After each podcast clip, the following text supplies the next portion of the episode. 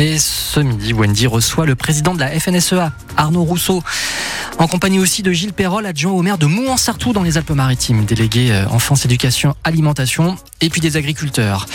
Le directeur adjoint et porte-parole de la Fondation Bardot sera aussi aux côtés de Wendy Bouchard, donc depuis le salon de l'agriculture, juste après le journal de France Bleu Provence.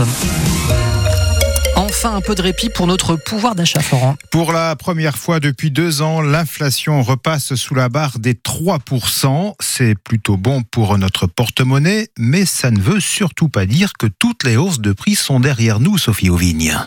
Alors commençons tout de même par la bonne nouvelle, les prix de l'alimentation ralentissent encore, c'est régulier depuis avril. Ce mois-ci, on mesure une augmentation sur une année de 3 points et demi, rien à voir avec les 15 ou 16% qu'on a connus en février dernier.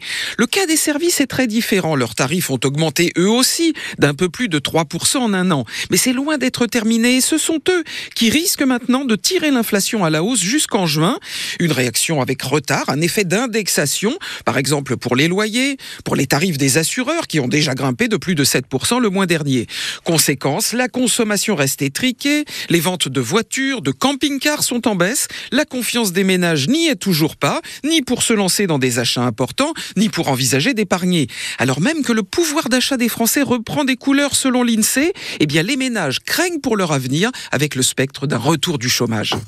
Sophie Auvigne pour France Bleu Provence. La perpétuité, assortie d'une peine de sûreté de 22 ans, est requise contre, euh, à l'encontre d'Ilias Akoudad. Ce jeune de 22 ans est jugé devant la cour d'assises de Vaucluse. Il a fini par avouer avoir tué le brigadier Éric Masson en mai 2021 à Avignon, tout en assurant ne pas savoir qu'il était policier.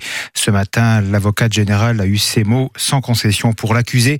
Éric Masson a été exécuté sans sommation par un homme ivre de violence, fier du geste accompli. Verdict attendu ce soir ou demain donc à Avignon. Judith Godrèche demande l'ouverture d'une commission d'enquête sur les violences sexistes et sexuelles dans le milieu du cinéma. En début de matinée, l'actrice de 51 ans a été auditionnée au Sénat par la délégation aux droits des femmes. Elle réclame notamment un système de contrôle plus efficace de la part des services sociaux sur les tournages qui emploient des jeunes de moins de 16 ans.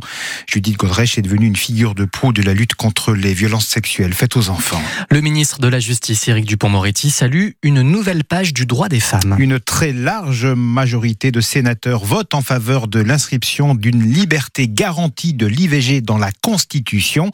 267 voix pour, 50 voix contre.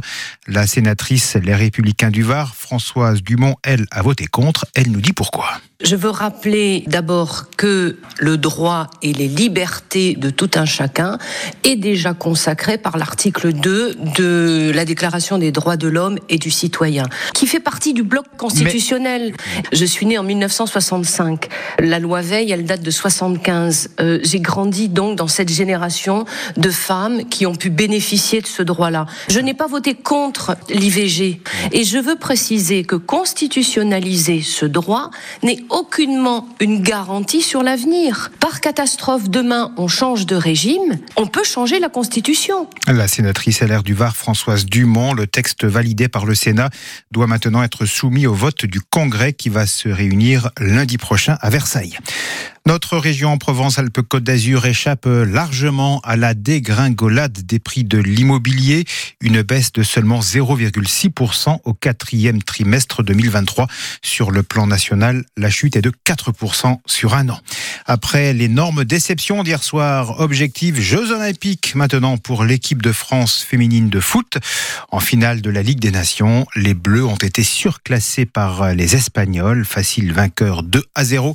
Les Françaises euh, n'ont donc, toujours pas remporté le moindre trophée international. Ils ne sont que 40 000 en France. On souhaite un très bon anniversaire à celles et ceux nés un 29 février. Événement qui n'arrive bien sûr qu'à l'occasion des années bissextiles, donc tous les 4 ans. Alors, est-ce une malchance de naître aujourd'hui? Est-ce que les futures mamans préfèrent ne pas accoucher un 29 février? La réponse de sœur Marie-Elisabeth de la maternité de l'Étoile à Puricarex. En général, ils cherchent pas trop à accoucher ce jour-là, mais euh, ça peut arriver effectivement. C'est un jour un peu particulier, donc. Euh.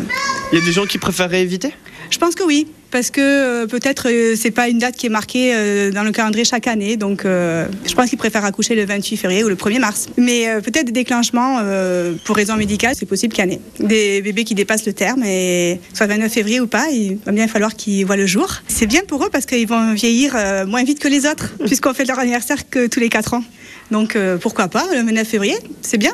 Ah, Pourquoi pas, sœur Marie-Elisabeth, euh, avec Ulysse Le Toquin à l'étoile. Donc, euh, nous saurons donc ce soir à 23h59 combien de bébés vont naître dans cette maternité aixoise, donc euh, ce 29 février 2024. Il y a 4 ans, il n'y était que 3 euh, à l'étoile, contre une moyenne de 7 naissances par jour. Mais 6 bébés euh, sont quand même nés le 29 février euh, 2016. Cédric, vous, pas de, pas de problème de 29 février pour votre date de naissance? Non, moi, bah, c'est 29 septembre pour moi. Oui, c'est 29, donc mon mais- mensuel anniversaire que je peux enfin célébrer en février.